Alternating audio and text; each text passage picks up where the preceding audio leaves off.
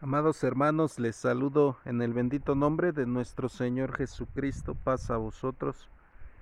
Estamos iniciando la lección número 2 con título La caridad y la largura de ánimo con base en Hebreos capítulo 6 del versículo 9 al versículo 15. Versículo a memorizar en Santiago capítulo 5 del versículo 7 al 8.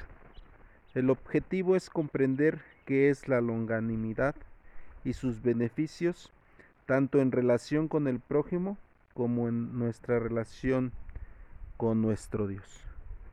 Pues ahí ya había posteado un, el significado de longanimidad.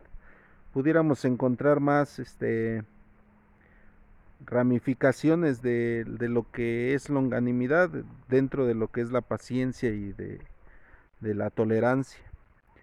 En la lección pasada nuestro hermano Adelí ya nos explicaba esta esencia de, del amor, de la caridad, esta esencia que proviene de Dios y que la escritura a través del, de Juan nos dice que realmente es Dios mismo el amor, se, esta virtud tan grande, por eso está por encima de, de la fe inclusive y de todas las otras virtudes. Pero el hermano nos eh, o entendíamos en la lección pasada que este amor es muy distinto a como lo hemos concebido nosotros como humanos un amor eh, filos que hoy practica la humanidad o amor eros y que nada se compara con el amor ágape o como el amor java que nuestro Dios manifiesta en su propia esencia. ¿Por qué menciono esto, amados hermanos? Porque de aquí debemos de partir para poder entender, ya que al tiempo de nuestros días se ha romantizado esta parte del amor, haciéndonos creer que el amor siempre está rodeado de cosas de, alegrías, de risas, de abrazos, de sueños y de todas estas eh, filosofías humanas que se han introducido dentro del pensamiento del Hijo de Dios. Anteriormente había un canto este, que decía, este, Dios nunca nos dijo que el camino a recorrer estaba lleno de pétalos de rosas.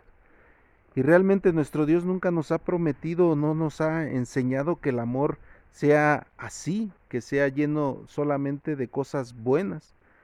Al contrario, podemos ver muchos casos de la escritura en donde a través de los eh, tiempos difíciles y de los obstáculos de la vida, pues es donde realmente vemos cómo Dios depura al hombre, como en el caso de Job, y cómo nos hace una persona íntegra, como el caso de David, como en el caso de incluso de Nabucodonosor.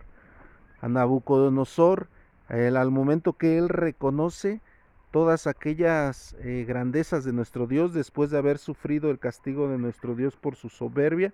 Después empieza él a hablar de Jehová, de ese Dios de los judíos, de ese Dios que realmente existía y que era real y que era eh, todo lo que las, este, aquellos hombres amigos de, de Daniel decían. Y es aquí donde nosotros tenemos que ya empezar a encauzarnos, hermanos, a entender que el hecho de estar siempre en armonía y en gozo no es eh, motivo de perfección. Tampoco digo que siempre debemos de estar en sufrimiento, pero el sufrimiento depura las, eh, las circunstancias y, y todas las carencias nos depuran y nos fortalecen. En alguna ocasión un ministro decía cuando nos acercábamos a dar o este a llevar nuestro papelito de acción de gracias o de alguna petición eh, pues él veía que siempre pedíamos pues por las enfermedades por los necesitados por un trabajo y él decía yo nunca he visto que alguien se acerque a pedir adversidades a pedir pruebas y realmente no lo hacemos mis hermanos. Debemos de pedir a Dios si, si hoy estás bien si hoy estás en, en confort Pide a Dios que te pruebe, pide a Dios que vengan adversidades para mostrar si tu fe y tu amor están ardiente y están vivos. Porque el día que vengan las pruebas, el día que vengan las circunstancias, los naufragios como a Pablo, posiblemente no los no, salgamos avantes ante ellos. Por eso Pidamos a nuestra medida a Dios que nos pruebe, hermanos, para que ese, esa largura de ánimo sea manifiesta, para que esa longanimidad podamos eh, irla trabajando. No me refiero, hermanos, o al menos aquí en, en, el desarrollo de la escuela se refiere un poco también a, pues al enojo, al que a veces nos desesperamos por cuestiones simples como eh, no nos alcanza para el gasto, no tenemos un trabajo, este, este tipo de cosas. Mm, creo yo que aquí no está la longanimidad, no, no, no manifiesta esto que seamos faltos de largura de ánimo. ¿Por qué? Porque la escritura nos dice, airaos, pero no pequéis. Este tipo de circunstancias son enojos que son naturales de nuestro cuerpo, hermanos. Estos impulsos, pero que tenemos que reflexionar pronto y, irlos aminorando, sí, ser más mansos. Pero realmente a lo que se refiere nuestro Dios es en las adversidades ya como hijos de Dios. Nosotros como ministerio, esas ocasiones cuando se nos eh, llama la atención por alguna circunstancia, por algo que estamos haciendo bien, pero que no parece bien a los demás, pero que delante de Dios está bien, este, el luchar por nuestra santidad. A veces somos incluso señalados por hacer las cosas correctas, como guardar el sábado correctamente, como el tener a nuestra familia bien. Hay quien lo ve mal y nos dice pues hipócritas o nos señala y todo esto son adversidades que tenemos que irlas superando, hermanos. A esto se refiere la escritura, a este tipo de adversidades, a este tipo de tentaciones. Y en este aspecto, por eso nos vuelve a narrar en Primera de Corintios capítulo 13, verso 4 al 8, pues lo que es esta esta virtud o lo que es esta característica, el amor es sufrido, el amor pues es siempre este se fricciona, hermanos. No, el amor no se da por osmosis, no se da solamente así natural, debe de haber siempre una fricción para salir adelante sobre esa fricción, sobre esa adversidad.